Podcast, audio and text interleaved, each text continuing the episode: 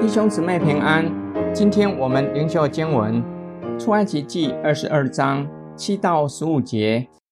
人若将银钱或家具交付邻舍看守，这物从那人的家被偷去，若把贼找到了，贼要加倍赔还；若找不到贼，那家主必就近审判官，要看看他拿了原主的物件没有。两个人的案件，无论是为什么过犯，或是喂牛、喂驴、喂羊、喂衣裳，或是为什么失掉之物，有一人说这是我的，两造就要将案件禀告审判官，审判官定谁有罪，谁就要加倍赔还。人若将驴或牛或羊或别的牲畜交付邻舍看守，牲畜或死或受伤或被赶去。无人看见，那看守的人要凭着耶和华起誓，手里未曾拿邻舍的物，本主就要罢休，看守的人不必赔还。牲畜若从看守的人那里被偷去，他就要赔还本主。若被野兽撕碎，看守的要带来当作证据，所撕的不必赔还。人若向邻舍借什么，所借的或受伤。或死，本主没有同在一处，借的人总要赔还。若本主同在一处，他就不必赔还。若是雇的，也不必赔还，本是为雇价来的。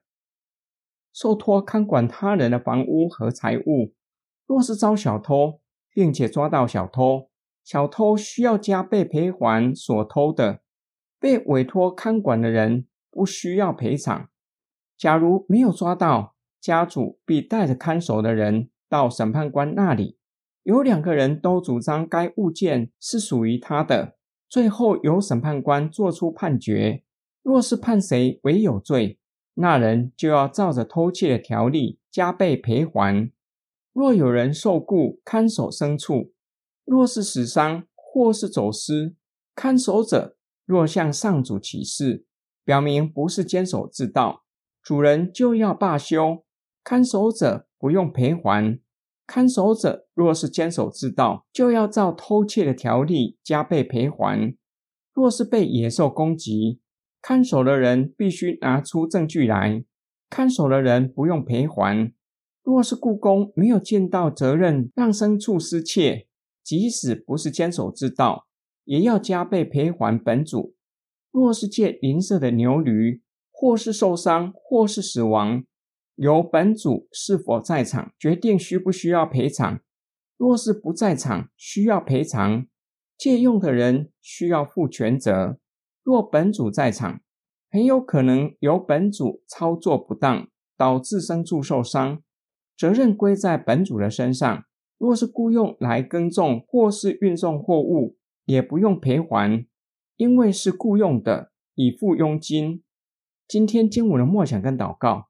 今天灵修所谈到的几个案例，有一个共同的地方，就是要建立邻舍彼此信任的关系，这是社会和谐重要的基础。我们会在怎样情况之下，将房屋甚至财产交由他人看守？通常是出远门一段时间，时候到了就会回来。这段时间不可能把所有的家当都带在身边。势必要请邻舍代为看守，邻舍也不可能二十四个小时都守着你的房子，总是要出去工作，晚上要回去自己的家睡觉，因此极有可能被小偷光顾。假如审判官一时无法做出公正的判决，并且看守的人在审判官面前愿意向上主起誓，表明绝对没有监守之道，就不用赔还。假如你依然怀疑邻舍，下次你出远门，邻舍还会帮你看守房屋吗？摩西律法把偷窃事件拉到宗教的层次，请求上帝介入，上帝也愿意介入，由上帝仲裁人的眼睛无法查看的事件，目的就是要让双方不要因为失窃的事件失去互助互信。